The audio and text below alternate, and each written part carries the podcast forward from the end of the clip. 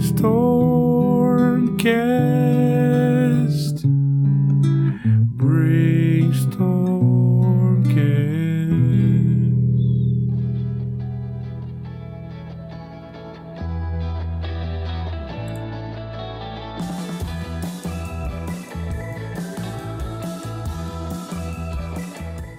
Salve, salve, monstrinhos e monstrinhas! Estamos aqui para mais um episódio do Brainstormcast, o podcast da Brainstorm and Dragons. E hoje eu tenho a honra de trazer aqui para uma entrevista conosco o Luiz Eduardo Ricon. Fala, Ricon, beleza, cara? E aí, Samuel, tudo bem, cara? Prazer estar aqui. Cara, prazer é nosso. O Ricon, autor de uma série de coisas importantíssimas no cenário do RPG nacional. Entre eles, não sei se eu estaria correto de dizer isso, mas o Desafio dos Bandeirantes foi um dos primeiros RPGs a abordar temas brasileiros, né, Ricon? É, foi o primeiro, na verdade. É. Foi o primeiro, né, cara? É. E ah, fora isso, tem muito mais coisa pra falar. Vamos falar de minigurp, vamos falar aqui de D&D quinta edição, mas vamos andando como o velho marinheiro que diante do nevoeiro leva o barco devagar, né? Já dirigia Palinho da Viola. E aí vamos começar com o desafio dos bandeirantes. Cara, o que eu queria te perguntar a primeira coisa é, como é que diabo surgiu uma ideia tão primorosa como a do desafio dos bandeirantes? Vamos lá, você tem tempo, né? Então vamos começar. Uh,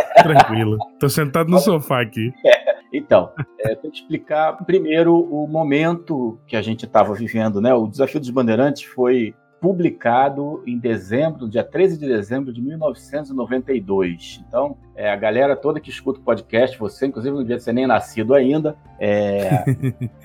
Nasci, mas era pequeno. É, então, foi né, é, é, publicado, então, em 92, o que significa que existiam, salvo o engano meu da idade aqui, três RPGs publicados no Brasil. O GURPS, cabeção lá do Devir, né, aquele da Uhum. Poxa, o Tagmar, né, ou Tagmar, como vocês preferirem, Certo. e o Demos Corp, que tinha saído também, Demos Corporation. Eu acho que esse Caraca, esse eu não conheço, cara. Demos Corp eu Não. não conheço, não. Esse é uma, esse é uma figuraça. Esse, esse vale uma pesquisa. Eu tenho até ele aqui, uma, uma cópia. Aqui é uma coisa rara esse, esse RPG. Que beleza. É, se eu não me engano, esses eram os três que existiam em português. Se existisse mais algum, por favor, depois o pessoal me corrige e tal, tranquilo. Uhum. Não é aquecimento mesmo, não. É, é a idade mesmo que bate. Enfim. Tinham esses três. Eu era muito amigo do pessoal do, do Tagma, né? Eu estudava junto com, com um deles na, na faculdade, na época, com o Igor Moraes. Yuri, não. No Igor. Ah, o, o Igor, Igor. Moraes. Igor, é verdade. E eu jogava RPG com um outro autor do Tagma, que era o Júlio. Ah, tá. O Júlio Augusto César, que era meu mestre nosso de, de, de RPG. Jogava com a gente no grupo e também mestrava D&D pra gente. E eu fui amigo do Carlos e do Flávio, os outros dois autores, assim, desde criança, desde adolescência, a gente estudou a vida inteira juntos e tal. E a gente começou a, a- a criar nossas próprias... Quando, quando entrou no mercado, no mundo do RPG, né, no, no- jogando e tal, naquela época não tinha os jogos, os livros disponíveis, a gente tinha que correr atrás de xerox, um comprava um suplemento de alguma coisa, o outro comprava o livro básico de outra, que era o que conseguia encontrar na- nas lojas,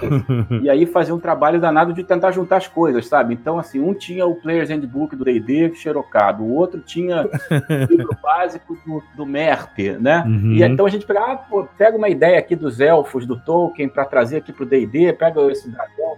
E isso estimulava a gente a criar nossas próprias regras, nossos próprios mundos. Mais do que comprar um, um mundo pronto, que dá, por exemplo, na TSR, é, sei lá, Forgotten Realms ou alguma coisa assim, que era muito difícil a gente ter acesso, a gente era estimulado pela escassez a criar nossos Uhum. próprios mundos, nossas próprias regras. Né? E assim foi, eu tinha meu sistema de regras, o, o Klimek tinha o sistema dele, e nessa época, mais ou menos, o Júlio avisou pra gente, né? Comunicou que ia ter o lançamento, que eles estavam trabalhando no, no Tagma, que iam lançar o Tagma. Convidou a gente pro lançamento. A gente foi, eu comprei o jogo, a gente começou a jogar com ele de mestre no- nas regras do Tagma, e a gente ficou muito empolgado com aquilo. E aí um dia o Klimek estava falando no telefone comigo, né? E aí ele falou assim, meio de brincadeira, né? Falou assim: ah, tá, pô, que legal, o Júlio lançou o RPG dele, parece que tá vendendo bem, não sei o que lá, parará. Poxa, agora é a nossa vez, né? Aí eu falei, ah, claro. Aí falei, porra, claro. Eu falei, claro, pô, vamos lançar um RPG, vamos lançar nosso, nosso mundo, vai, vai fazer um sucesso danado, vai desbancar o D&D, nós vamos ficar milionário e tal. Aí ele ficou mudo do outro lado do, do telefone, né? Do outro lado da linha ele ficou mudo. Eu falei, "Ih, caramba, ele tava falando sério. Aí falei, cara, você tá falando sério? Aí ele, tô, tô falando sério. Falei, então faz o seguinte, vem aqui para casa que eu já tenho até uma ideia. E já tinha tido mesmo, eu já tava meio que preparando na minha cabeça de usar as minhas regras uhum. é, para começar a colocar em, em, em termos assim de, de, personagens, de ambiente brasileiro, né? Perfeito. É, e aí quando ele chegou lá em casa, eu falei, ó, se a gente for lançar o nosso mundo de fantasia, vai sumir na multidão, porque tem o D&D, o GURPS Fantasy vai chegar, o Tagmar tá fazendo um maior sucesso, vão chegar outros RPG de fantasia, a gente vai subir sumir na multidão. Então, a gente tem que fazer uma coisa que ninguém faça. Ninguém vai fazer isso e por algum tempo a gente tenha essa exclusividade. A gente marca esse terreno, marca essa diferença. Nossa, passaram-se muitos anos. Sim. E eles continuam totalmente exclusivos. É.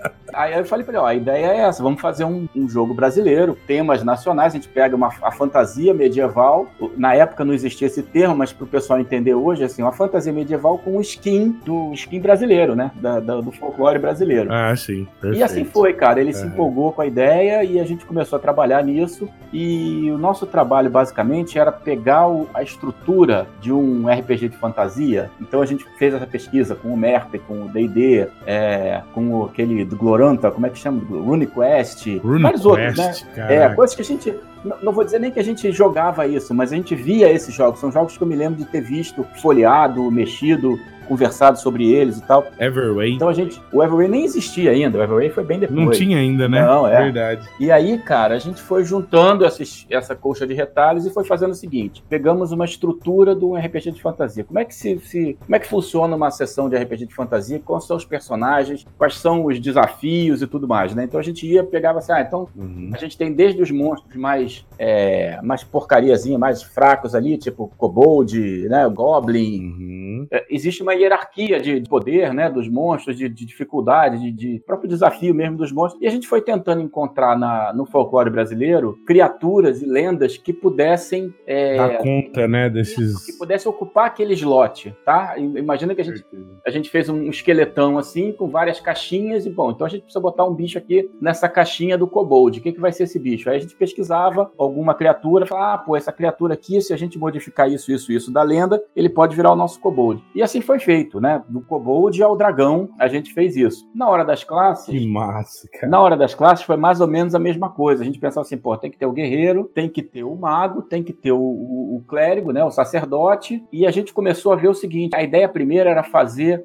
é, mais ou menos na, na, na, época do descobrimento do Brasil, bem próximo do descobrimento do Brasil, mas essa ideia não agradava nem a mim nem a ele, porque a gente perdia a possibilidade de inserir as culturas africanas, né, afro-brasileiras, porque ah, é, é, é, essa essa coisa da escravidão, do negro e da, das senzalas, dos quilombos e tudo mais só vai acontecer um século e meio depois do início da colonização, né? Certo. É, a, a, colonização nossa começou em 1530, 1532 e tal. O quilombo dos Palmares acabou em 1697, então você vê tem um espaço enorme aí. Uhum. Aí eu, eu propus propus ao Klimek então que a gente fizesse um jogo que se passasse século XVII, numa época que já tinha a presença da cultura negra forte, é, influente do Brasil. Já tinha a cultura europeia, claro, desde o começo, e a cultura indígena ainda era importante e presente. Depois, é, depois disso, né, século XVIII, a cultura indígena já vai ficar muito é, fora do, vamos dizer assim, você não tem mais, né, você vai ter só no século XIX,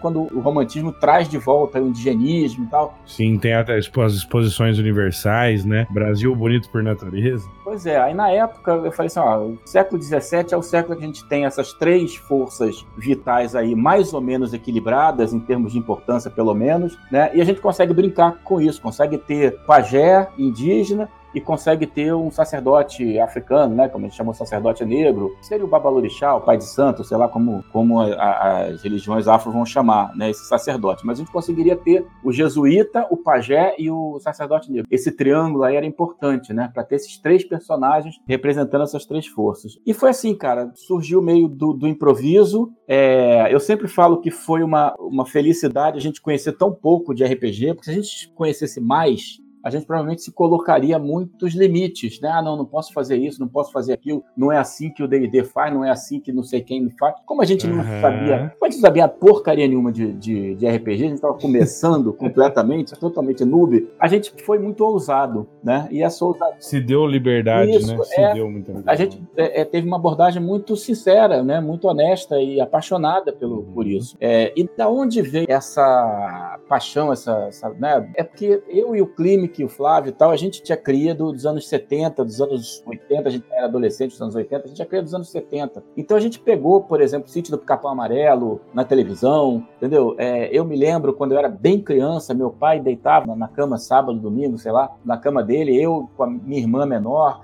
e ele lia pra gente as histórias do Monteiro Lobato. Então eu cresci ouvindo as histórias do Monteiro Lobato, né? Aquele, imaginando aquele mundo todo. E depois, quando eu tinha lá assim, uns 9, 10 anos, estreou na televisão o do Capão Amarelo. Então, para mim, foi uma coisa assim extraordinária. Todas aquelas histórias que eu tinha ouvido, né, consumido como criança, meu pai quase como mestre de jogo ali, narrando pra gente o, o, o Sítio do Capão Amarelo, e depois eu vi o, o Sítio ganhar vida na televisão. Então essa é, foi uma, uma referência muito importante para mim, pessoalmente, e acredito pro Klimek, pro Flávio também, porque somos da mesma geração e a gente meio que tinha essa, essa sintonia. Então eu acho que vem daí, a paixão pelo cenário brasileiro vem daí. E o Klimek sempre ressalta uma coisa que eu acho importante, acho legal do, do ponto de vista dele, que ele diz o seguinte, e isso era verdade, quando a gente jogava RPG de fantasia, ele tinha uma piada, quando a gente falava assim, ah, então aparecem três orcs, aí ele fala assim, o que é esse ORC? Eu não sei o que é um ORC, o que é isso? Não, é um orc, ah, não sei.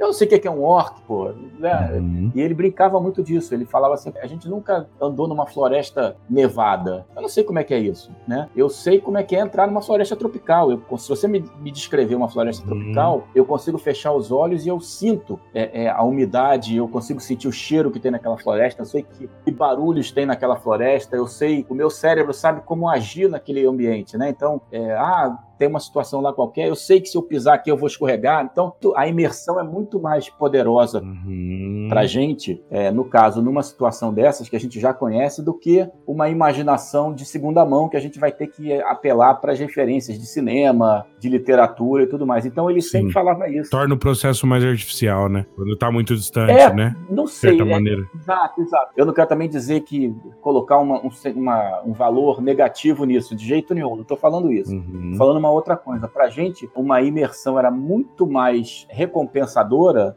quando ela tinha raízes brasileiras, raízes na nossa realidade e no nosso folclore. Entendeu? É, é mais por aí. Perfeito. Eu sempre consumi fantasia medieval, adoro, eu jogava D&D, adorava jogar D&D, é, mas eu entendo essa, essa posição do Klimek e ela é importante para compreender por que, que a gente fez o que fez, né, com o Bandeirante. É, e aí o desafio saiu em 92 e aí é, era um mundo totalmente diferente, né, não tinha internet, não tinha nada disso. RPG mesmo tinha Rio, São Paulo, acho que Belo Horizonte tinha alguma coisa. E aí, o ano de 93, a coisa começou a, a, esquentar mais. Então, a gente começou a participar de eventos, começou a ter um Encontro Internacional em São Paulo. O cara que distribuiu os nossos livros é, levava a gente, tanto o Tagmar quanto o Desafio. Por exemplo, a gente foi para Belo Horizonte, depois para Santa Catarina, é, para Vitória, vários lugares que a gente né, não teria nem condição de chegar. E a gente ia lá e apresentava o jogo. E era interessante porque, a princípio, como era fantasia medieval, o Tagmar realmente era aceito de imediato. E o Bandeirantes ficava naquela situação assim, o pessoal ficava meio de, né, desconfiado, assim, pô, mas vai, vou jogar isso aí, vou, vou combater o Saci Pererê, essa era a piada sempre, né? Vou combater o Saci Pererê, bicho, quando apareceu o Saci Pererê na aventura, o cara quase se borrava nas calças. Aí ele entendeu quem era o Saci. Né? Exato, é. ele imaginava o Saci Pererê do Sítio do Capão Amarelo, e no Desafio dos Bandeirantes era uma outra coisa, um RPG de fantasia, tem uma aura de terror. Até para quem não conhece o livro, que puder encontrar na internet aí, as ilustrações eram bem rústicas, assim, o, o ilustrador na época conseguiu uma arte, assim, muito inspirada. Então ele é um RPG sombrio até, né? É, ele é um RPG de aventura, mas ele é meio pesadão tanto na, no visual quanto nos temas. A gente tem escravidão, tem uhum. é, perseguição religiosa, tem tudo isso, entendeu? Tem índio antropófago, tem, tem, tudo, tudo tá lá, sabe? Então o mestre pode pesar a mão no que ele quiser e pode aliviar o que ele quiser também. Quer dizer, você tem a experiência ali e sem que a gente pensasse e planejasse isso, a gente fez um RPG de certa forma com uma temática mais adulta do que tinha na época. Apesar dele ser... Ah, não, certamente, cara. Eu vou até te interromper para te contar uma história sobre o desafio desafio, pelo menos na minha, na minha vivência, né, cara? Eu sou antropólogo, né? Quando eu tava no, já no, no bacharelado, já finalizando antropologia, um dos meus professores, falecido, Sérgio Craô, Sérgio Domingues, que viveu entre os Craô 17 anos, cara. Nossa, é, que barato. Um, um gênio, assim, ele... Um dia ele tava tentando explicar uma coisa pra gente, e ele percebeu que não tava batendo legal na turma, o pessoal não tava entendendo direito o que ele queria dizer, a abordagem da antropologia era muito diferente da ciência política, e tava difícil fazer esse desmembramento, até que ele falou assim, cara, pra eu explicar isso, eu vou usar um negócio chamado RPG. Ele tirou da bolsa... Uau! Eu joguei RPG quando era criança, né? Uhum. Poliscyclopedia, sei lá, segunda edição do AD&D, mas fazia muitos anos. De repente ele tira o desafio dos bandeirantes da mochila, fala RPG, aí meu olho brilhou, cara, até quase chorei esse dia. Pô, que barato, cara, que história legal.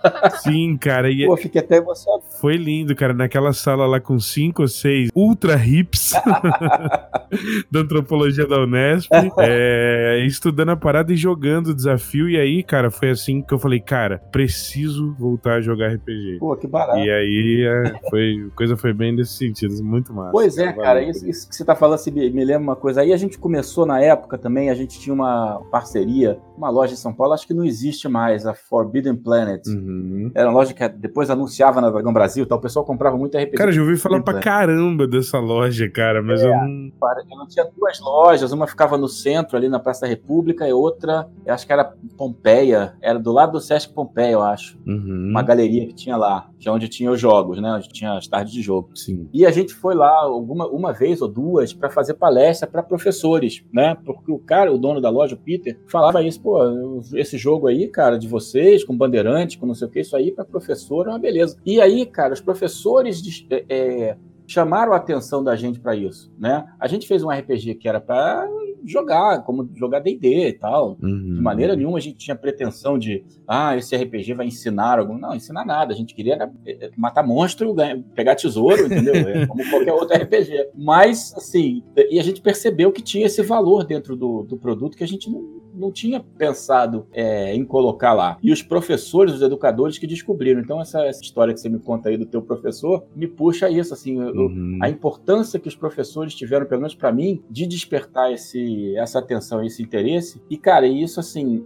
é, é, a minha vida mudou literalmente por causa disso. Eu hoje trabalho com mídia educação, trabalho numa empresa de educação da prefeitura, e eu consigo ver exatamente que naquele momento que os professores começaram uhum. a perguntar para a gente: eu posso usar o, esse RPG em sala de aula? Posso usar esse RPG em sala de aula? Ali virou uma chave na minha cabeça, entendeu? E com certeza na cabeça do Clínico e do Flávio também, que depois vieram a trabalhar nisso na, na editora deles, lá na Acritó e tudo mais. É, virou uma chave para a gente ali, né? A coisa do RPG educação uhum. nasceu, não nasceu do RPG não foi uma ideia que algum editor é, ganancioso. Não, foi os professores que buscando novas formas de, de interagir com os alunos, de tornar a sala de aula interessante, de trazer é, diversidade né, e protagonismo para dentro da sala de aula, que buscaram no RPG isso. Então, eu gosto muito de ressaltar sempre esse papel dos educadores brasileiros em transformar o RPG no Brasil e uma coisa que ele não é em lugar nenhum do mundo, né? Com certeza, cara. E isso foi, inclusive, uma coisa que depois eu fui, quando eu fui trabalhar na Devir, isso era a visão da Devir, né? A Devir, quando trouxe o GURPS, ela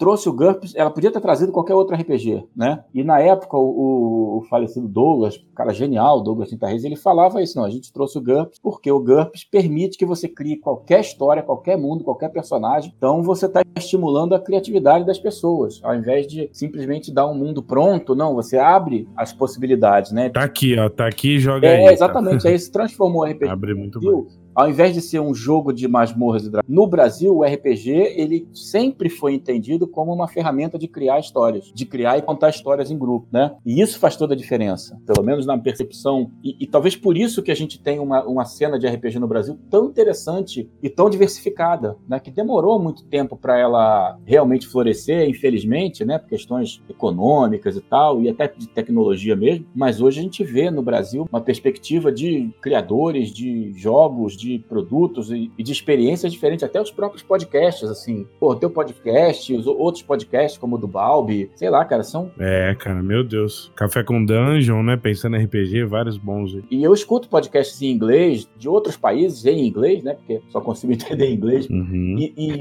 eu também. É, não, eu já procurei em espanhol, mas não encontrei nenhum interessante em espanhol. Com certeza deve ter em francês, mas eu não entendo francês e tal. Mas, assim, os RPG, os podcasts em inglês, eles são muito direcionados aos produtos, né? Então você tem os podcasts oficiais de D&D que vão discutir em profundidade o D&D. Uhum. Mas não se discute o RPG como mídia. Com, do ponto de vista conceitual, é, né? Por trás da Isso, Matrix. Né? aproveitando aí o teu gancho, antropológico, um olhar diferenciado. Não tem esse olhar mais profundo, mas isso vem lá de trás, quando a Devir mostrou o RPG para o Brasil dessa forma, entendeu? Então, é só para registrar. Legal, né, cara? Bonita essa história, é né? É muito, cara. O, o Douglas. A saga da Devir é uma coisa bonita o demais. O Douglas nossa. e o Mauro, que eram os dois sócios com quem eu trabalhei diretamente, uhum. e trabalhei diretamente com a Débora também, que era uma das outras sócias, eram pessoas muito especiais, cara. É incrível. Foi, para mim, foi uma experiência maravilhosa trabalhar na Devir, trabalhei há seis anos e, pô, assim, realmente coisas que mudaram a minha vida. E quando eu estava na Devir, aí sim, enquanto a gente estava no, no, Desafio dos Bandeirantes, eu trabalhava muito, muito próximo o pessoal da editora da GSA, né, que era o Igor, o pessoal do Tagma, os autores do Tagma eram os uhum. sócios da editora. A gente do Desafio dos Bandeirantes, a gente não era sócio da editora, mas a gente tinha com eles um acordo que era a gente funcionava como um selo à parte dentro da editora deles, tá? Então eles uhum. faziam toda a parte legal, é,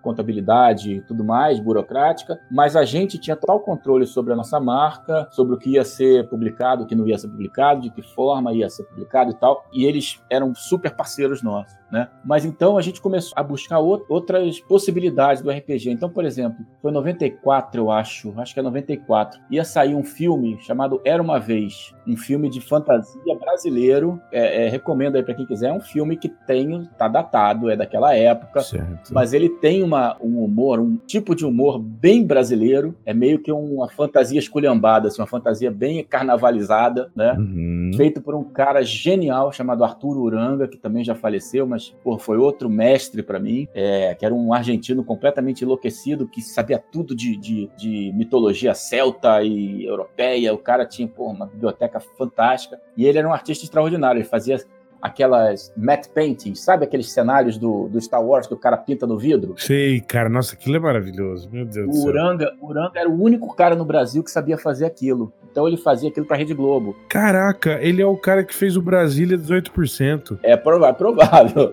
Ele. É, ele tá junto ali da galera. Aí ele, ele fazia essas. E ele, aí ele começou a fazer um filme dele, no mesmo, um filme de fantasia e tal. E, só que ele pegou o plano Collor na época, né? O governo Collor, que ferrou com o cinema brasileiro. Então ele, coitado, ele foi, à falência Caraca. por causa disso e tal. Mas conseguiu, a duras penas, lançar o filme. E a gente ficou apaixonado pela história do cara totalmente Don Quixote. E aí o Igor, que tinha estagiado com ele, foi na cara e coragem e perguntou se a gente podia fazer o RPG do filme dele. E o cara achou massa. Ele jogava RPG com os filhos, conhecia D&D e tudo mais, achou massa. E a gente não fez um RPG, a gente fez um livro-jogo, né? Uma aventura solo, tipo daqueles da, da, da Mark Saraiva, né?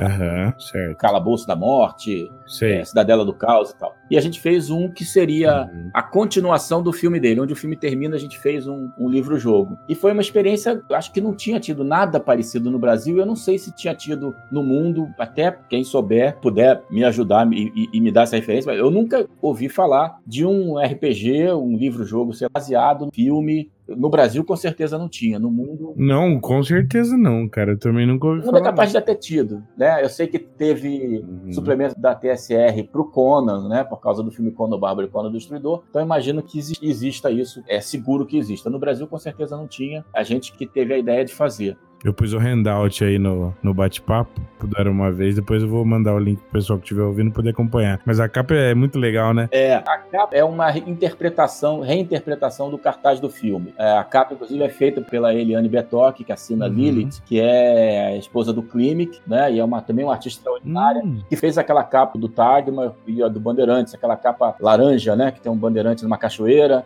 e, e um, ah, um, sei, sei, sei. e tal ela que fez aquelas capas, né? É uma artista extraordinária também. Então, por conta desse trabalho da gente, a gente começou a ter contato. Na época, no mercado de RPG era muito pequeno. A gente teve contato com a Devir e tal, E eu me aproximei muito do Mauro, que era um dos sócios, e um dia na Bienal de 95, a chamada Bienal do, do RPG, né, que foi quando o RPG explodiu mesmo, a Abril tinha publicado o D&D, o AD&D, né, na época, e tinha um, fez um castelo, o stand da Abril era um castelo medieval, então tinha um, um sujeito seminu vestido de bárbaro, duas meninas seminuas vestidas de, sei lá o que, de sacerdotisa, sei lá o que que elas eram, é, mas era uma, um, um, negócio que chamava muita atenção na Bienal do, do livro, né, era totalmente diferente. E aí isso o RPG explodiu, tinha vários lançamentos, Shadowrun, a Devir tinha o GURPS, já tinha o Vampiro, então foi uma, uma confluência de, de forças ali que fez 95 ser esse, esse momento. E aí o Mauro me convidou para trabalhar na Devir. Você não quer vir para Devir? A Caraca, gente, pô, que honra, hein, cara. Quer fazer uma, uma linha de RPGs brasileiros e tal, e acho que você é o cara para fazer isso com a gente.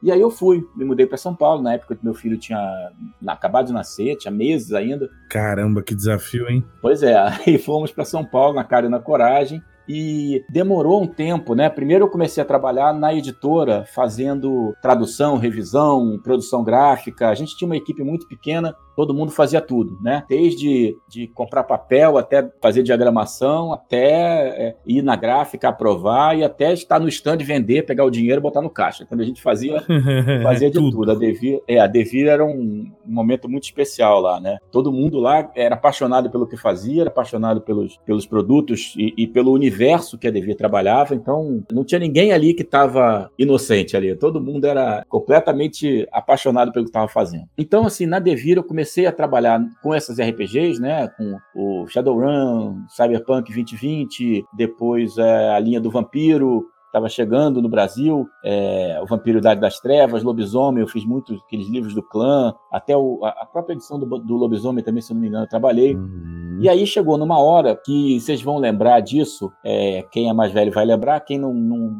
não é mais velho, de repente já ouviu contar disso, a história do caso Ouro Preto, né? Nossa, com certeza. Já falamos muito sobre isso aqui, o pessoal já tá por dentro.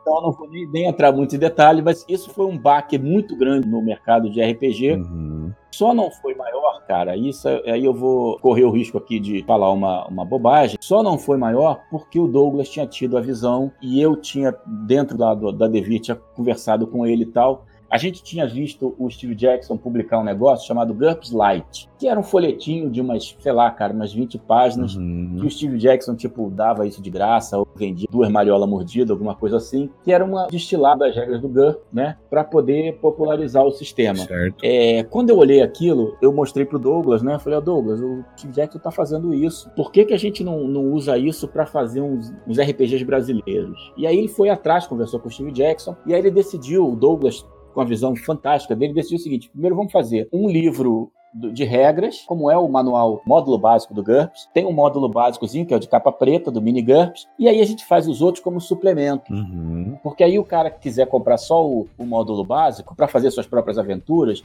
não fica amarrado no ambiente que a gente quer, né? Uhum. Fica uma coisa mais livre. Entendi. Não vira um, não vira um caça-níquel, né? Exato. Né? Fica uma coisa livre. Segue a filosofia que a Devir trouxe para o GURPS no Brasil. Perfeito. E assim foi feito. Ele foi fazer o, o livro de regras, então, de capinha preta, e aí me deu a, a chance de fazer um primeiro. E na época a gente estava se aproximando do, da efeméride lá dos 500 anos do descobrimento do Brasil. Né? Descobrimento ou não descobrimento, a gente discute uma outra hora, uhum. mas o fato é que é, 1500 para 2000 tinha 500 anos, aí foi uma, uma celebração né, e uma data importante. E a gente então começamos a trabalhar num livreto sobre o descobrimento do Brasil. O primeiro mini GURPS que ia sair seria do descobrimento do Brasil. E aí eu escrevi o livro, é, é, um pouco na, na, ideia daqueles livros do, do, Eduardo, tem até o canal agora de YouTube, onde ele recicla os próprios livros, não vai cair no Enem, né? É um pouco naquela ideia. Eu não sou historiador. Ah, sei, sei. Por favor, não entenda, mas eu não sou historiador, não, não quero ser historiador, é, eu sou comunicador, sou formado em publicidade, então eu né, pego as informações, processo essas informações e transformo num texto,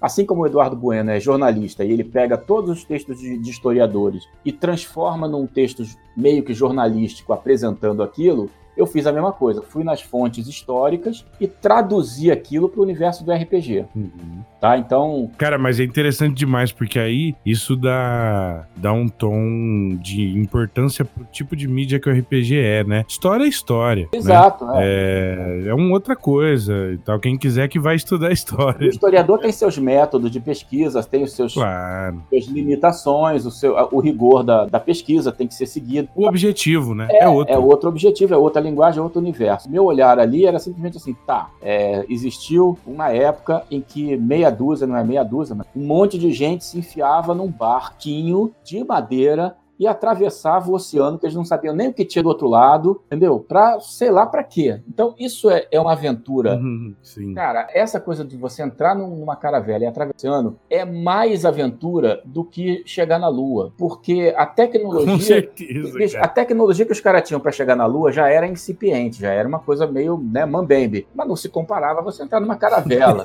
né? Onde, porra, você não. Já era meio mambembe. O cara não sabia nem que você tinha que tomar, é, comer vitamina C, né? Se alimentar de vitamina C, se não dava escorbuto, você morria. Sim, tem aqueles. Não sei se você já viu, cara, tem aqueles poetas portugueses que eles retratavam monstros marinhos. Sim. Então, cara, tinha todo um universo a se conhecer ali, né? De é. possibilidades. A ideia era um pouco essa, assim, é, era encontrar a aventura que estava escondida dentro da história, né? Então, essa, é, essa era a proposta do Minigames. É claro que, da mesma forma que o Desafio dos Bandeirantes é fruto do seu tempo lá, de 92, os minigurps são frutos de uma época, de um determinado momento ali, na virada do, do século XX para o século XXI, e da limitação do, dos autores. Eu, por exemplo, que não sou historiador, não, não sou é, antropólogo, então eu não tenho essa visão. Inclusive aconteceu, vou pular agora um pouquinho, aconteceu uma coisa muito interessante para mim, que foi um, também uma, uma revelação. É, depois que eu lancei, então lançamos o é, Descobrimento do Brasil, no ano seguinte, se eu não me engano, lançamos o Quilombo dos Palmares. E aí, por conta do lançamento do Quilombo dos Palmares, eu fui convidado pelo departamento, eu acho que é antropologia, deve ter provavelmente antropologia, da USP, para participar de um evento lá. E, porra, só cabeção, né? Da antropologia e tal.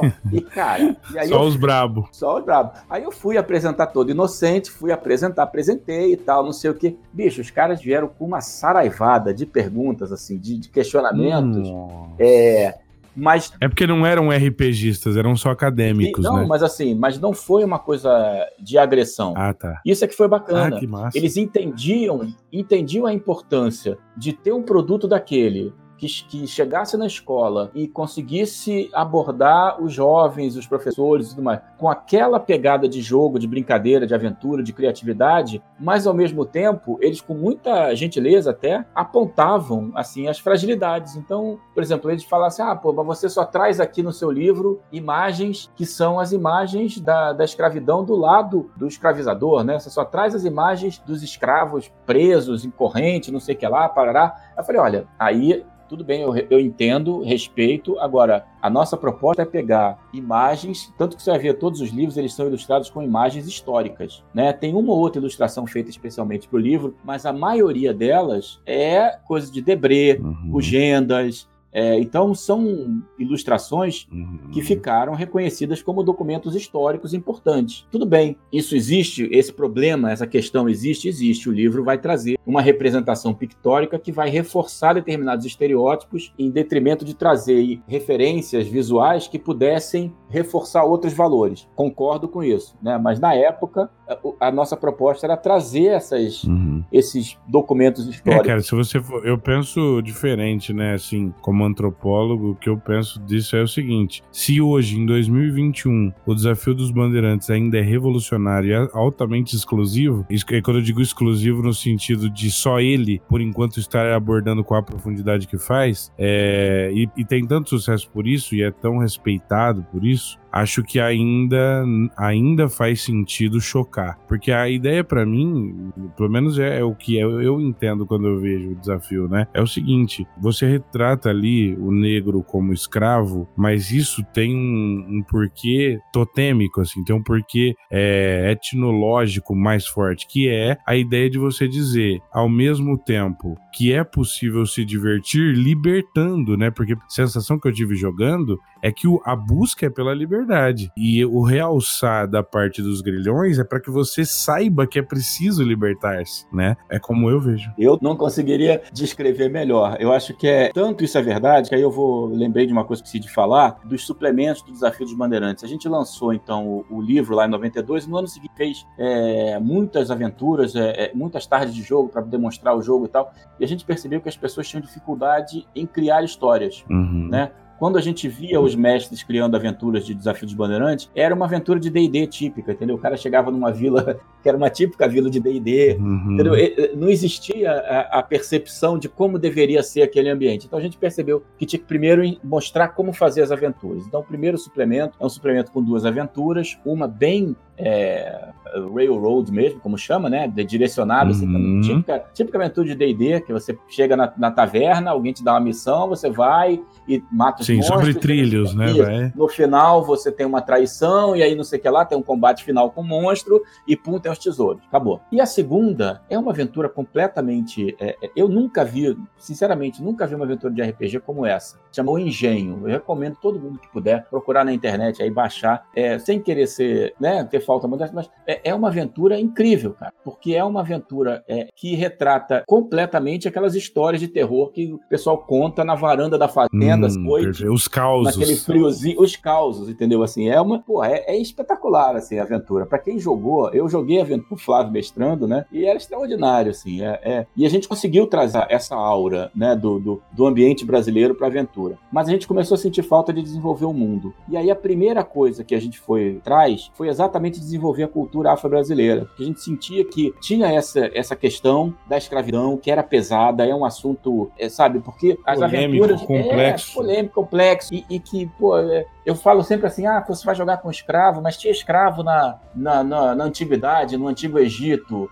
tinha né, na Babilônia tinha escravo. Eu falei, tudo bem, mas eu não vou pegar um ônibus com um cara da Babilônia. Com certeza, cara. Entendeu? Aqui, com o Egito, né, com o hebreu, não vai pegar o hebreu do Egito, não vai pegar ônibus comigo, mas eu pego o ônibus com o bisneto do cara que foi escravizado, né? Então a gente tinha muito respeito por isso, uhum. por essa situação. E a gente sentiu que o, o jogo pesava um pouco a mão nisso, por ter um, um tema muito pesado né? Muito pesado mesmo, muito triste, muito, muito punk, né? Muito, assim, sombrio. É delicado, né? Delicado, é, mas é, é delicado porque é pesado mesmo, é, é, é, doloroso, né? É cruel, até as histórias são ruins, não são histórias né, bonitas e... Positivas, né? Assim. É uma história de crueldade, de, né, de tortura, de, de serviço, então, enfim, tudo de ruim. É, é, é, mais uma, é mais uma história muito triste do capitalismo. Exato, é, exato. E, e a gente tinha essa, essa percepção percepção que também não podia ser falso com a história e simplesmente dizer, ah, ninguém é escravo. Pô, isso não seria o um ambiente brasileiro. O, o, Brasil é uma nação fundada em cima do extermínio indígena e da escravidão do negro. Então, cara, assim, a gente tem que retratar isso. A gente precisa lidar com isso, né? lidar com isso, precisa re reviver isso quantas vezes for necessário para refletir sobre isso, mas claro, com respeito e com tudo mais, né? Óbvio. Uhum. Então, a, a, ideia foi, vamos mostrar o lado positivo. E aí, é, é, eu na época escrevi o, o, Quilombos da Lua, que é um suplemento do Desafio dos Bandeirantes, que seria uma interpretação do Quilombo dos Palmares dentro do universo do Bandeirantes, que é um outro mundo, uma outra uma terra de Santa Cruz, não é o Brasil e tal. Então, Quilombo dos Palmares teve a sua história e tal, e eu fiz uma reinterpretação do Quilombo dos Palmares para o mundo dos Bandeirantes, que é o Quilombo da Lua. Então ali você tem toda a pujança da cultura negra, das religiões, dos orixás e tudo mais, está tudo retratado nesse livro. E aí depois o Klimek fez a mesma coisa com a cultura indígena, com o Vale dos Acritóis, que é uma, uma raça que a gente criou também para o jogo, chamada Acritóis. Na época era assim, a gente pensava que tinha que ter uns Klingons, né? A gente era muito fã de Star Trek. Ah, perfeito. Então, tem que ter uns Klingons aí e tal. E aí o Klimek veio com essa ideia dos Acritóis, que são índios de dois metros, né, de altura, fortes pra caramba, mas que são extremamente ágeis e, e invencíveis, praticamente, né? Depois a gente, uhum. pesquisando mais, há, há pouco tempo vinha é, descobrir que existia uma tribo chamada os Goitacás, né, que tem campos dos Goitacás, goitacazes aqui no Rio de Janeiro. Sim, perfeito. Os goitacás são, por acaso, eles são exatamente os acritóis. Eles eram índios também velocíssimos e, e valentes e bravos pra caramba, metiam medo em todo mundo. Não, ninguém conseguia dominar os, os goitacazes e tal. Então, por acaso. Isso veste tem... muito bem no RPG. É. Aí a gente tem os acritóis que são um pouco isso super exagerado, né? Eles têm dois metros de altura e tal. Então a gente tem no Desafio dos Bandeirantes, se você pegar o conjunto todo do que foi lançado, a gente tem essa, esse passeio pela cultura brasileira. Digamos que o livro básico ele vai mostrar mais o lado do colonizador, o Quilombos da Lua vai mostrar o lado da cultura afro-brasileira e o Vale dos Aquetós vai então fazer um mergulho na cultura indígena, né? E aí você consegue, se você juntar tudo que saiu do Bandeirante, você tem um equilíbrio, né, do, do que seria esse ambiente brasileiro. Infelizmente a gente não conseguiu fazer mais coisas, né? A editora atravessou crises, a gente teve crise no Brasil muito séria. Né? A editora, então, os sócios da editora decidiram que era o momento deles perseguirem outras, outras carreiras e tudo mais. Uhum. E a editora fechou ainda é, no azul, né? Isso aqui é legal, não, não faliram. O pessoal fala assim, ah, a GSA faliu. Não, a GSA não faliu. Os caras simplesmente falaram assim, ó, a gente está chegando na idade aqui que tem que definir o que vai fazer na vida, então isso daí não, não tá parecendo que tem um bom prognóstico nos próximos 10 anos, 15 anos, então a gente vai fechar enquanto está ganhando, enquanto está vencendo, vamos parar o jogo enquanto está vencendo, e cada um vai para o seu caminho. E assim foi feito, né? É... Então, voltando lá para o Quilombo dos Palmares, do, do Mini GURPS, aí eu tive a oportunidade de fazer o contrário, né? Se no Quilombos da Lua eu peguei os Palmares históricos e transportei para o universo do Desafio dos Bandeirantes, no Mini GURPS eu consegui finalmente fazer uma, uma leitura do Quilombo dos Palmares como ele era dentro das fontes que eu pesquisei. Claro que é, depois disso já saíram muito mais coisas, né? muitos mais livros e tal, muito mais pesquisas sobre quilombo. A próprio, o próprio termo quilombola tomou um outro significado, né? especialmente depois dos, dos governos aí do PT, né? tomou um outro significado a, a, o termo quilombola. Afirmou-se uma identidade que na época, se existia, é, eu estou dizendo se, não estou duvidando não, estou dizendo, eu desconhecia a existência dessa identidade de quilombola na época, Uhum. É, para a gente era simplesmente uma coisa do passado, né? Uma, uma, uma, recuperação de uma coisa do passado, mas não. Percebe que é uma reafirmação importante de, de algo que é definidor mesmo, né? Da nossa ação até. Então eu fico muito feliz de ter participado disso, meio aos trancos e barrancos, né? Com o, o RPG, né? Dando a liberdade. É, cara, eu ontem conversando com outro cientista social que é jogador também de OSR, inclusive acabou de criar o seu próprio sistema chamado Nulitânia, o Yuri, e a gente estava conversando sobre o Minigurps, né? E o, a coisa do Quilombo dos Palmares, e o Yuri disse uma coisa que eu concordo muito, que não é, não é uma pagação de pau, mas é respeito mesmo, de verdade, é, ao trabalho que vocês realizaram. Ele disse assim, cara, o O pessoal do Desafio dos Bandeirantes, o pessoal lá que realizou Quilombo dos Palmares, os caras são heróis do RPG nacional. E essa é, é para mim é uma palavra que cabe para mim e que para você provavelmente não, porque você vivenciou tudo isso, então para você é diferente. Exato, Mas é. nos deixe chamá-lo de herói. É, eu...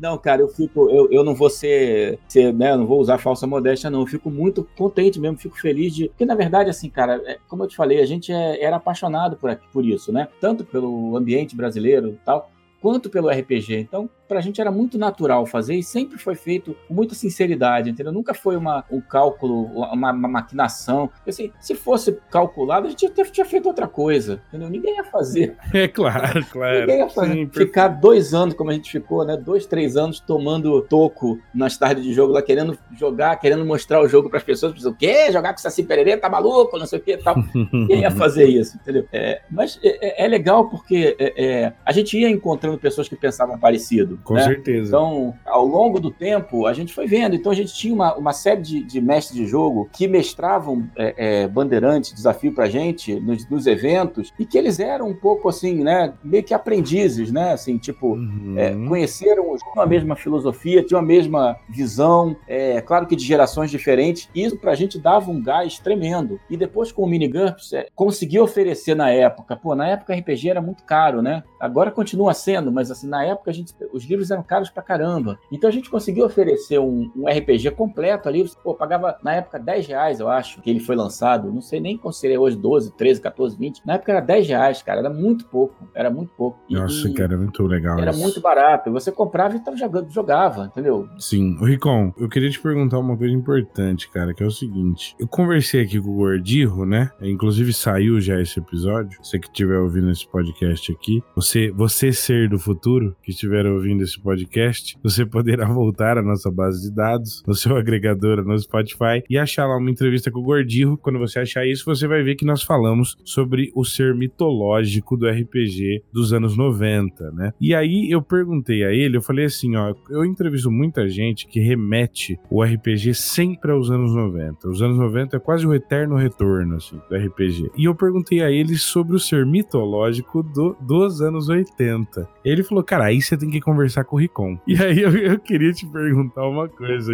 já denunciando, já denunciando a sua idade. velho, né? Eu quero te perguntar velho, o seguinte. Hoje em dia, cara, se o, se o cabra resolver que ele vai jogar um RPG, ele entra na internet, ele vê lá o que ele quer, de repente ele compra um usado no Mercado Livre, no estante virtual, ou se não, apoia uma editora como a Saga Editora, como, sei lá, né? E, e aí vai lá e, e compra um RPG. O que é que um garoto nos anos 80 podia fazer para jogar RPG caso ele ficasse sabendo que isso existia? Quais jogos estavam disponíveis? E, e, qual era de fato a cena do RPG nacional nos anos 80, cara? Tá bom. É, eu, eu sou tão velho que eu já não era garoto nos anos 80, né? Você vai poder falar dos 70 aqui, pô. Não, então... 70, 70 eu não conheço. Não, não, eu tô, eu tô, brincando. Na verdade, assim, eu já cheguei no, no RPG já é, mais velho, né? Eu conheci RPG uhum. quando já tava na faculdade, tá? Uhum. Quando começaram a sair os livros-jogos da, da Mark Saraiva aqui, que são aqueles aventuras fantásticas, certo. o Fighting Fantasy, né? Do, do Steve Jackson em inglês, não é do Steve Jackson americano. É, eu conheci através desses jogos, quando foram lançados no Brasil, finalzinho dos anos 80, comecinho dos 90, na virada ali, né? Então, eu, assim, eu, já cheguei no, no, no, final dos anos 80, mas eu joguei muito com pessoas que jogavam há muito tempo, que estavam aqui na, na aurora do RPG brasileiro mesmo. Caraca! Nos primeiros RPGs que chegaram aqui, é, pessoas que foram para fazer intercâmbio nos Estados Unidos, voltaram com o livro de D&D, e aquele livro de D&D era chocado por todo mundo e tal. Eu cheguei a jogar com algumas dessas pessoas. Quem são esses, esses seres mitológicos, exemplo, cara? O, eu vou, vou citar o, o, próprio Igor do, do Tagmar, ele jogava com o pessoal que trouxe, que foram os primeiros RPGs é, no Rio de Janeiro, né? D&Ds do Rio de Janeiro, foram desse pessoal que jogava com os criadores do Tagmar. Né? Perfeito. Então o Igor Moraes e o Paulo Vicente, que é o criador do Millennia, que também é um cara que joga, eu acho que é um dos caras dos primeiros caras que eu conheço, pelo menos, que começou a jogar RPG, o autor do Millennia. Então, assim, a gente ouvia muitas histórias deles, né? E é muito legal, porque vocês ouviam todos esses casos que a gente conta de RPG na mesa, a gente ouvia desses caras, né? Tipo assim, ah, a gente tinha que fazer, uhum. tinha que fazer os dados de cera, que não tinha dados, então eles faziam as forminhas é, com, com cartolina, derretia a vela e botava. Caralho! Fazendo dado com cera. Ou jogava com, com. Não tinha os dados, né? Então jogava com pecinha de bingo. Né? Então fazia um saco com peça de bingo para poder sortear os números. E os livros, cara, era assim, como eu, como eu falei um pouquinho no, no, começo da entrevista. Na época que eu comecei a jogar, eu vou falar mais da minha época, existiam, sei lá, duas ou três livrarias no Rio de Janeiro que tinham que vendiam RPG. Então você tinha no centro da cidade a livraria Leonardo da do outro lado da rua da Rio Branco, você tinha a banca do Osni, né, que vendia RPG também, e na rua da Assembleia, que é um pouquinho depois, um quarto, meio quarteirão depois, você tinha o Alfarrabista do Rio, que também vendia RPG. Em São Paulo era mais ou menos a mesma coisa, você tinha a Devir, que trazia, a loja da Devir, que na época já, acho que já ficava na aclimação, e você tinha a Forbidden Planet, que tinha uma loja na, na Praça da República e outra no Sesc Pompeia. Eu acho que nem existia essa do Sérgio Pompeia. Essa do Sérgio Pompeia foi, foi posterior. Caraca! Então, assim, fundante mesmo. Você tinha dois ou três lugares em cada cidade dessas. Belo Horizonte eu realmente não conheço. Aí, quem for desses lugares, por favor, é, é, acrescenta aí no, nos comentários e tudo mais. Uhum. Essas duas, pelo menos do Rio de Janeiro, a gente tinha esses três lugares. Então, o que que acontecia? Você pegava um dia da semana, sei lá, uma quinta-feira à tarde, um sábado de manhã, e você fazia a rota, né? Você passava em todas essas lojas e você ia vendo o que, que tinha chegado naquela semana. Você guardava dinheiro durante um mês, dois, para chegar lá e comprar o suplemento que você ficou namorando o mês inteiro uhum. e ficava de olho os caras que estavam namorando o mesmo suplemento, entendeu? Então tinha. Pode eles não comprarem a cópia? É claro. Então tinha aquela coisa assim de você pegar, porra, saiu esse suplemento aqui de RuneQuest, de Viking. Vou esconder porra, ele aqui na. Exato. Pegou, pegou. Você é, você, você é malandro, né? Vou esconder isso aqui na, na parte de, de receita de bolo, entendeu? Sei lá, na parte de, de história da arte. Cara, porque aí os malucos não vão encontrar isso. Os malucos não vão encontrar. Eu fazia isso com o disco. Eu também, com né? Disco também. CD e tal, cansei de fazer isso. E aí, além dessa competição com o pouco material que tinha, isso fazia com que a gente conhecesse as pessoas também, né? Você estava sempre na mesma loja, mesmas pessoas, mesmo meia dúzia de maluco que estava frequentando aquelas lojas, você acabava fazendo amizade, é, trocando. Porra, você comprou isso daí, cara, eu comprei esse daqui, vamos trocar. Pô, eu tiro o Xerox, você tira a Xerox, pô, eu pago a tua Xerox, você paga a minha e tal, entendeu? E a gente ia fazendo escambo que mesmo. É, e, e, tinha aquela coisa, eu comprava, eu só conseguia comprar um, o módulo de naves do Star Trek, mas aí o outro comprou a caixa do Buck Rogers. Então a gente pegava as naves do Star Trek e tentava transformar as estatísticas para jogar no Buck Rogers, entendeu? Pronto, vambora. vambora. Era uma abordagem Artesanal mais... pra caralho, né? Isso, era mais freestyle, entendeu? É claro que tinha aquele pessoal hardcore mesmo, pessoal que comprava uma caixa de Forgotten Realms e jogava ipsis literis o que estava ali, se mudasse alguma coisa, você era quase que um herege. Uhum. E eu respeito muito as pessoas até hoje. Eu nunca consegui jogar assim, é, exatamente porque o meu caminho foi turbulento. Eu fui comprando uma coisa aqui, xerocando outra ali e tal. Ô, ô Ricon, deixa eu te perguntar uma coisa sobre D&D, já que você falou sobre isso. Você chegou a, nessa época, em termos de Dungeons and Dragons, o que estava chegando forte mesmo de cenário era Forgotten ou chegou a rolar outras coisas anteriores e tal? Olha, então, eu, o D&D, eu não joguei primeira edição, aqueles basics, essas coisas que o, que o pessoal da OSR aí idolatra, eu não conheço, uhum, não, não joguei. Estou conhecendo agora, né, burro velho e tal. Eu comecei a jogar com o AD&D, né, a segunda edição do AD&D. Perfeito, sim. Que tem um cavaleiro dando uma carga, assim, um livro que era impresso em, sim, sim. em, em preto uhum. e, e, e, tinha uns detalhes em azul, assim, no livro. Tinha, é, aquele livro, para mim, é, é, um objeto de, de sonho, né? Aquele livro para mim. Eu comecei a jogar ali. E na época, você teve a explosão de cenários da TSE, que era o mais popular, que as pessoas mais jogavam, mas estava saindo, meio nessa época que eu comecei, estava saindo Dark Sun, o Spelljammer, Alcadim, ah, sei lá, cara, vários outros aí, o Ravenloft, estavam todos saindo, né? Então você chegava um, um, uma semana que você chegava lá, porra, chegava a caixa do Dark Sun, falava, caralho, o que, que é isso? e aí você tentava entender o que era e tal, juntava dinheiro, comprava em grupo, sei lá o que, que você fazia, é, é para poder poder jogar, né? O, o cenário diferente. Era, era coisa de, de experimentar cenários diferentes. Então, essa época foi maravilhosa nesse sentido de experimentação, né? De, de pô, você comparar o Dark Sun com o, o, o Alcadim, com o Spelljammer. Spelljammer até hoje para mim é, um, é, é, uma delícia, cara. Nossa, cara, é as coisas que eu mais gosto é, nessa, nesses cenários é, é Spelljammer e Planescape, cara. É o que me fode. Eu joguei uma campanha de Spelljammer que eu tenho, eu tenho uma lembrança assim que eu, assim, porra, eu não sabia o que que, uhum. que, que estava me esperando no Spelljammer. Né? O mestre não falou, falou, ah, vou jogar um cenário novo de D&D, Spelljammer. Porra, eu falei, ah, beleza. Aí eu fiz o um personagem, cara, sabe, background de oito páginas, né? Aí, porra, o personagem era um, era um ranger era Beastmaster, sei lá, porra, ele tinha um lobo, que ele tinha um elo mental como lobo, aquelas porra toda, não sei o que lá. Uhum. Primeira aventura, porra, é um navio. Eu falei, cara, o que eu fazer com um lobo no navio, Nossa. porra? o lobo preso no navio, sem conseguir fazer nada. Um...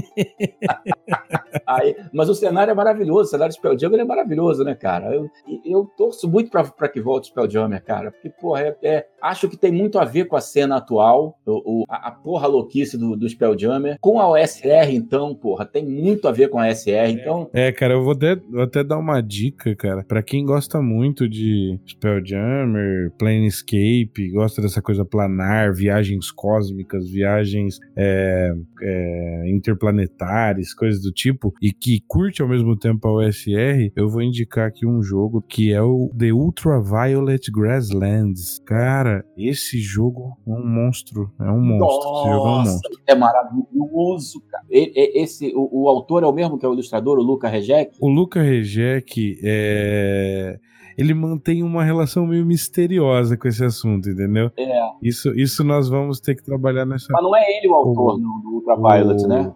O Luca, não é o, o Luca. O Luca né? Rejec, ele assina como autor, né? Pois é. Só que, na verdade, eu não sei, porque você vai, você pega lá no livro e eles criaram a, as tags de uma maneira a, a, ser misterioso mesmo. Quem é o ilustrador? Ah, tá. É o mesmo autor? Não, não, não se sabe. é o Wizard Chief? É. é. o Lucas Rejec? Eu perdi esse Kickstart, cara. Eu perdi o Kickstart mesmo. Ah, não, mas, cara. Dia, cara. É, não, eu só, só posso te dizer uma coisa, cara. Sempre há tempo. Sempre é tempo. É, não, eu, eu, eu baixei o, o, Não é um Kickstarter, tem um lá, que é a amostra grátis lá. Eu, Sei. Isso é mind blowing, né, cara? Completamente. E tem tudo a ver, concordo que tem tudo a ver com o Spelljammer, entendeu? Com, hum, porra. Com e outro jogo que, que poderia combinar muito com o Spelljammer é o jogo do Diogo Nogueira. O Solar Blades, nossa. Solar Blades e Cosmic Spells. Porra, cara. Isso perfeitamente. Combina perfeitamente com o Spelljammer. Eu, eu não sei se, se o Diogo vai gostar dessa, uhum. dessa comparação mas fica como provocação para ele. Ó, oh, cara, eu acho que sim, cara. Que mas então, cara, é, eu acho que assim, o Spelljammer tem a ver com esse cenário maluco, né, de OSR, de coisas meio, meio cósmicas, psicodélicas, hum, meio lisérgica, né? Eu acho, lisérgica, acho que sim, cara. Eu acho que combina. Eu, eu gostaria muito que voltasse, não como, é, como produto oficial, mas pelo menos alguém fizesse uma, uma releitura, né? Até para OSR mesmo, não tem problema não. Para mim já estava. Cara, eu, eu vou até então anunciar uma parada. Fala. Eu tô escrevendo um cenário eu ainda não decidi qual sistema que vai usar e tal. Vai ter um negócio a se pensar. É, eu até. Minha vontade principal era conseguir um contato com alguém da Grow pra, fazer, pra rodar esse jogo com o manualzinho do DD da Grow. O manual Ah, sim, é, do DD Caixa Preta. Caixa Preta, com certeza. Mas a minha ideia vai chamar. É Mercurianos, né? A ideia é fazer um OSR brasileiro de lisergia cósmica, oh, loucura total. E, cara, eu quero inserir. Depois eu quero bater um papo com você, porque eu tô pensando em fazer o seguinte: eu quero inserir é, seres de folclores variados do mundo, mas eu quero pegar justamente aqueles que ninguém pega, sabe? Folclore cambojano, brasileiro. Eu fiz uma, uma piada uma vez, cara, que esse, esse negócio tá até na, na, minha cabeça até hoje. Na época, hum. o Anésio da New Order tava fazendo o financiamento do Starfinder. E aí, no dia que lançou o, o, financiamento do Starfinder, sei lá, no dia que lançou, mas chegou uma mensagem dele e eu tava ouvindo no, no Spotify uhum. a música do Iron Maiden, é o Dourado, né? E aí, uhum. bicho, aí, e, e é do, do disco é, é, Final Frontier, que tem uma temática espacial, meio Alien, meio Lisette. Perfeito. Uhum. Cara, aquilo eu falei assim, Anésio, a gente tem que fazer Bandeirantes no espaço aí, pô. Foda, cara. Porra, Eldorado, Starfinder, pô, vamos fazer o um módulo aí de Bandeirantes no espaço e tal. Então, cara, acho que funciona, entendeu? Acho que funciona. Se você tiver mantiver a mente aberta, cara, vai, vai dar certo aí. Gostei da tua ideia. Aí, sempre é possível, né, cara? Pô, foi uma honra bater um papo com você, Pô, cara. Divertido cara. demais e um aprendizado mesmo. Eu queria dizer para você, cara, que com certeza aquele trabalhão todo que você teve para poder se desdobrar no desafio dos bandeirantes é, e nos mini GURPS mudou com certeza. Eles tiveram um potencial, força potência para mudar a vida de muita gente. Eu sou um deles. Então eu retorno grato assim mesmo, ao mestre. Pô, que bom. Olha só, é assim, eu fico muito feliz, porque realmente dinheiro não ganhei nenhum com isso, né? Uhum, sim, então. Mas assim, é isso, cara. A gente não, não fez para ganhar dinheiro, a gente fez porque era, era verdadeiro, né? a gente tinha por, essa, por esses temas, era verdadeiro e continua sendo, né? Então a gente vê esse mesmo sentimento espelhado nas pessoas que jogaram, que conhecem, que até hoje porra, eu recebo toda semana, e aí, Bandeirantes, não sei o que lá tal. E as pessoas chegam com uma certa, um certo respeito, assim, tá, cara, eu falo, gente, eu sou RPGista igual você, sou nerd igual você, gosto das mesmas coisas, eu só sou velho, então respeita, respeita a minha idade que tá tudo bem, terceira idade, né, tá tudo bem. Enfim, é, é... é pessoal, pra quem estiver ouvindo isso, eu já tô enchendo o saco do Luiz pra ver se um dia no futuro a gente consegue umas partidas, né? Ih, rapaz, na, no canal do, da Brainstorm de desafio. Senão a gente faz o Bandeirante no espaço aí no... com as tuas regras.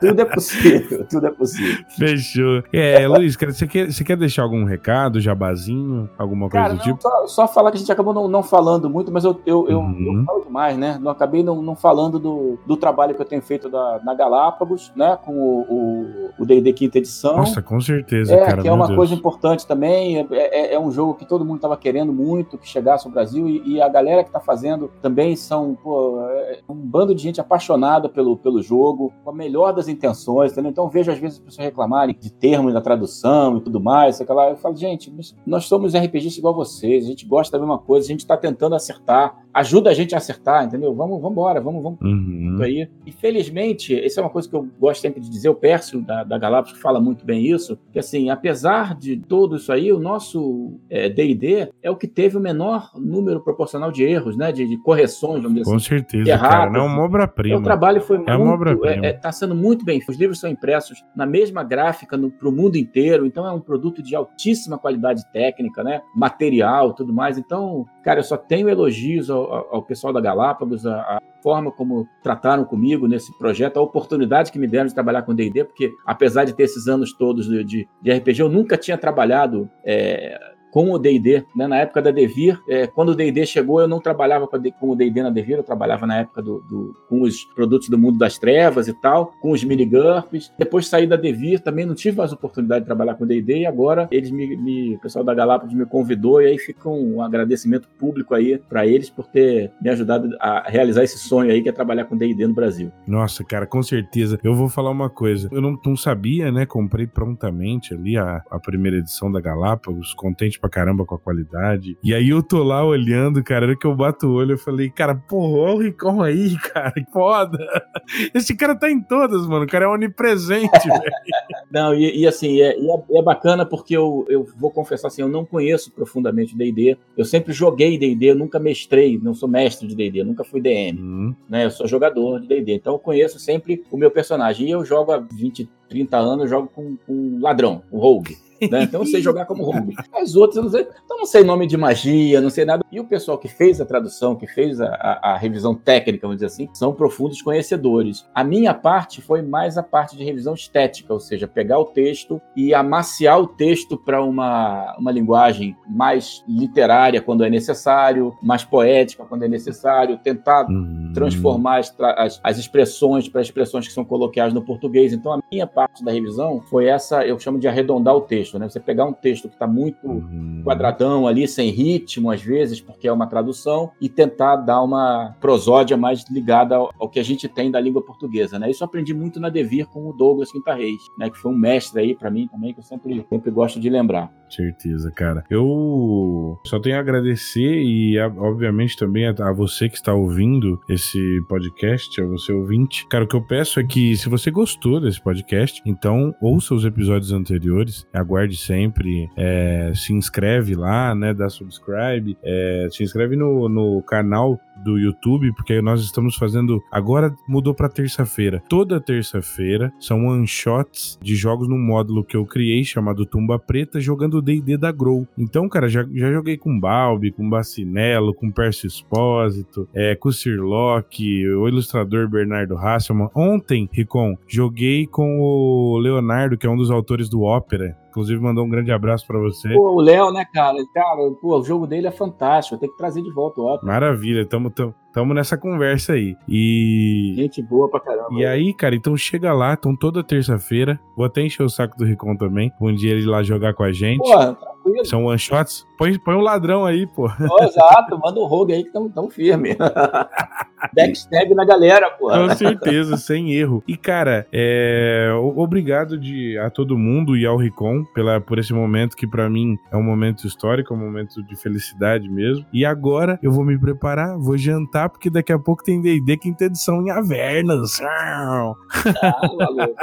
valeu, Ricon. Valeu, Até a próxima. Cara, muito, cara, muito obrigado pelo convite aí. Um grande abraço. Tamo junto, cara. Valeu.